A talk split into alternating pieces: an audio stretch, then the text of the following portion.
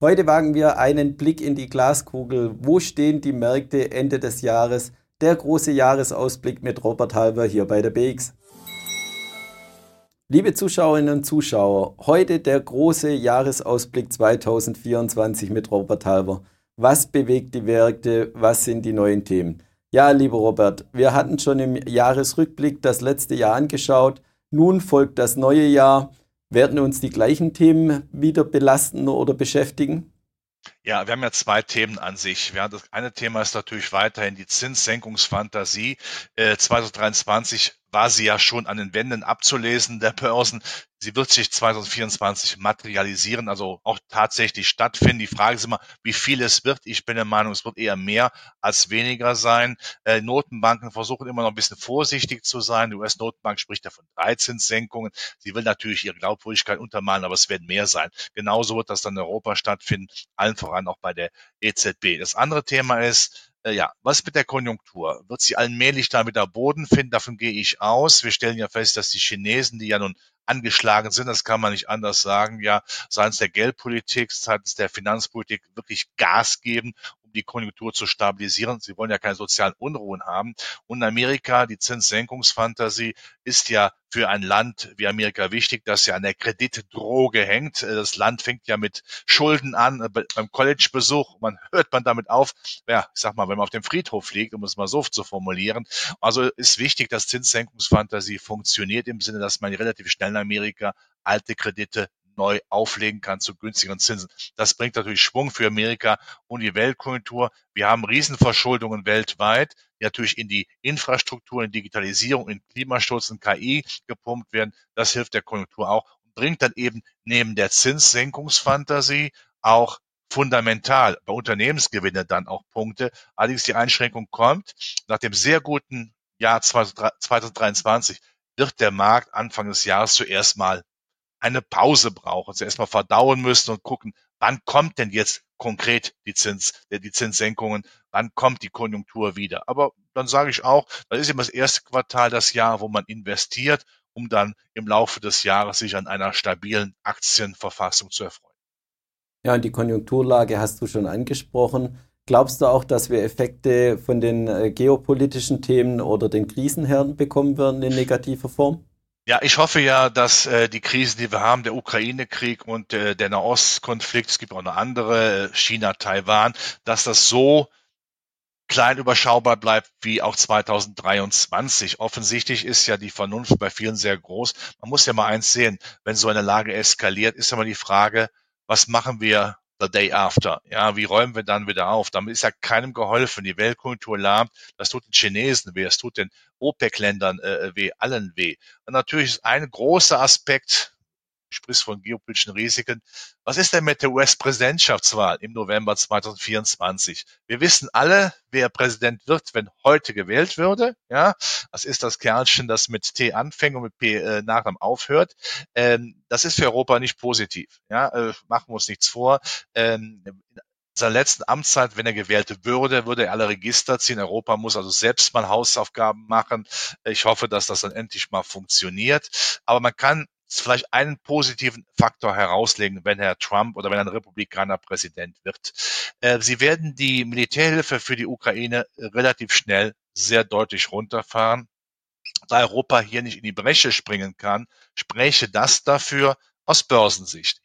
Die Ukrainer werden darüber nicht froh sein, aber aus Börsensicht, dass dann gute Chancen bestehen, dass es einen Waffenstillstand gibt. Ich hoffe, dass dann aber ein neuer, wenn es ein Republikaner wird, Präsident oder Präsidentin, wollen ja alle Möglichkeiten offen lassen, dass man äh, Putin aber, ich sage es mal so, mit ihm verhandeln kann, sagt, pass mal auf, wir sorgen dafür, dass du gesichtswahrend da rauskommst, ja, ähm, und äh, Du musst aber dann im Gegenzug natürlich auch versprechen, dass du dann deine imperialistischen Gelüste unterlässt. Das hätte für Russland äh, den Vorteil, zwei Vorteile. Man käme aus der einseitigen Beziehung zu China raus. China weiß natürlich, dass Russland keine nicht mehr äh, viele Freunde hat und ist dann gerne bereit, äh, Dienstleistungen, Freundesdienstleistungen erbringen im Sinne, dass man sehr günstig Öl und Gas bezieht. Also da könnte Russland ein bisschen mehr aufatmen. Das zweite ist, Russland könnte sich etwas mehr wieder langsam, es wird dauern, aber langsam dem Westen öffnen. Äh, die Russen wollen das, glaube ich, auch. Also sie wollen nicht dieser, die wollen, glaube ich, nicht diese einseitige Abhängigkeit von China haben. Und das würde natürlich, wenn es so kommt, einen geopolitischen Konflikt deutlich entschärfen. Deutlich entschärfen. Ob es dann so kommt, wissen wir nicht, aber es wäre, es wäre durchaus möglich. Hoffen wir, dass ein, der nächste republikanische Präsident nicht nur Mütchen kühlt, sondern auch sagt, ich versuche endlich was zu machen. Aber wir können uns beide vorstellen, sicherlich David, Herr Trump als Friedensfürst, das wird ihm sehr gut. Ja, das wäre tatsächlich auch meine nächste Frage gewesen. Uh, US-Präsidentschaftswahl. Sie hat uns dieses Jahr, Ende des Jahres schon leicht beeinflusst. Glaubst du, dass das das bestimmte Thema in den USA sein wird, auch auf die Börsen bezogen dieses Jahr? Ja, also ich meine, äh, ich, ich rede immer aus Börsensicht. Äh, die Börsen haben nichts gegen Republikaner, weil die Republikaner, ich habe es jetzt nicht dabei, äh, natürlich das Portemonnaie schonen, die Steuern nicht erhöhen. Das hilft natürlich ja der Börse eben auch. Sie sind ja wirtschaftsfreundlich. Machen wir uns nichts vor. Nochmal ganz nüchtern betrachtet, ohne Emotion. Das sind Republikaner für die Börse besser. Nochmal, nur aus Börsensicht. Das ist nicht meine politische eigene Meinung. Ähm, so, und dann ist die, äh, dann ist das für die, äh, für die amerikanischen Börsen sicherlich nicht schlecht. Natürlich wird jeder Präsident auch weiter darauf achten, dass Amerika gerade auch im Wettbewerb mit China gut wegkommt. Also man wird die, die Zukunftsinvestition KI wird man natürlich weiter forcieren, weil wenn die KI beherrscht, die künstliche Intelligenz beherrscht die Welt, das wird definitiv weitergehen. Europa hat da mehr Probleme, weil sie natürlich den, ich sag mal, diesen Welpenschutz Amerikas, so dass man quasi im wie in Abrahams Schoß sitzt, ja, beim US-Präsidenten, äh, das wird kein, äh, das wird kein angenehme Sitzposition sein, dann kriegt man Rückenprobleme, also Europa muss was machen. Aber für die Werte in Europa, die ja weltweit aktiv sind, die ja nicht auf die Niederungen der nationalen Politik, ich weiß als Deutscher, wovon ich rede, äh, ja, äh, dann natürlich dann äh, nicht angewiesen sind, können natürlich dann trotzdem von diesen Maßnahmen Amerikas profitieren, wenn man dort produziert und auch anbietet. Und ich habe ja äh, die kulturelle Stabilisierung auch über China genannt. Das muss also für Europa nichts Negatives bedeuten. Politisch, standortmäßig ja, aber eben nicht für die Unternehmen, die ja weltweit Flügge sind. Ja, dann wollen wir vielleicht auch noch einzelne Branchen oder den Aktienmarkt äh, kurz anschauen. Im Jahr 23 natürlich KI, das allbestimmte Thema und die Tech-Werte sehr gut gelaufen. Ja, geht es da so weiter? Wird das auch das bestimmte Thema in 24 dieses Jahr sein? Oder siehst du auch neue Branchen oder neue Themen aufkommen? In Amerika bleibt das Thema Hightech absolut wichtig, Digitalisierung und Cloud Computing und KI, da müssen wir gar nicht drüber nachdenken. Aber ich denke, es wird eine gewisse Verschiebung geben. Es wird nicht nur bei den wunderbaren sieben da oben bleiben, es geht etwas in die zweite Reihe. Ich sag mal an die zukünftigen zukünftigen Haudegen ja im Hightech-Sektor, die wird man dann sicherlich viel stärker nutzen, auch weil es da Übernahmefantasie gibt. Ich kann mir gut vorstellen, dass die Großen natürlich, wenn sie sehen, da könnte Konkurrenz aufkommen, dass man die versucht wegzuschnappen. Ja, also Übernahmefantasie ist ja auch so etwas wie das Salz in der Suppe. Also dieser Sektor bleibt interessant, wird aber zuerst mal dann auch sicherlich mal etwas abgeben müssen, weil es kommt was anderes hinzu, was die Marktbreite auch schöner, also breiter macht, was attraktiver ist. Es sind die, es sind die Reflationswerte. Also ich sag mal, die, die Werte aus der zweiten Reihe, Industriewerte, äh, Maschinenbau, Elektrochemie, Zulieferbereiche, ja, die natürlich von einer weltkulturellen, zumindest Stabilisierung auf jeden Fall profitieren.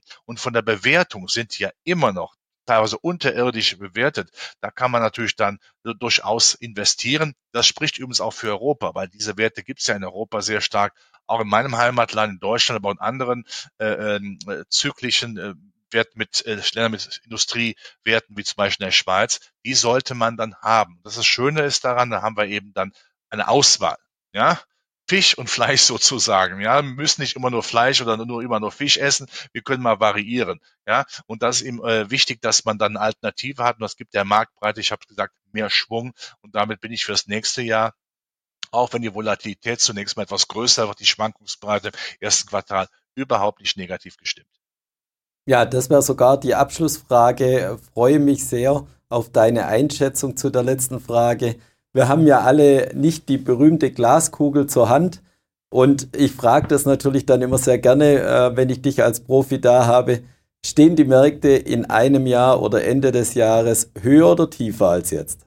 Sie werden höher stehen. Man kann natürlich grundsätzlich schwarze Schwäne nicht ausschließen.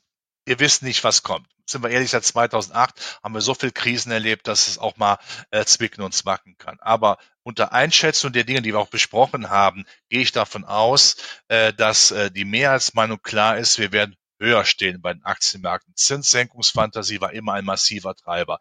Wenn es mal Probleme gibt, wissen wir, wenn die Notenbanken ihr Herz, äh, ihr Herz öffnen wie St. Martin, ja, und das Füllhorn dann eben auch in die Märkte strömen lassen, gemäß dem Motto, und das bleibt das Motto auch, das grundsätzliche Glaubensbekenntnis der Finanzmarkt ist natürlich, wo die Not am größten, ist die Notenbank am nächsten. Das wird uns über manche Probleme helfen. Aber wenn auch fundamental wieder Fleisch an den reinen Knochen der Zinssenkungsfantasie kommt, ist es eben dann auch die weltwirtschaftliche Beschleunigung mit verbesserten Unternehmensgewinnen. Also von daher, wir stehen höher.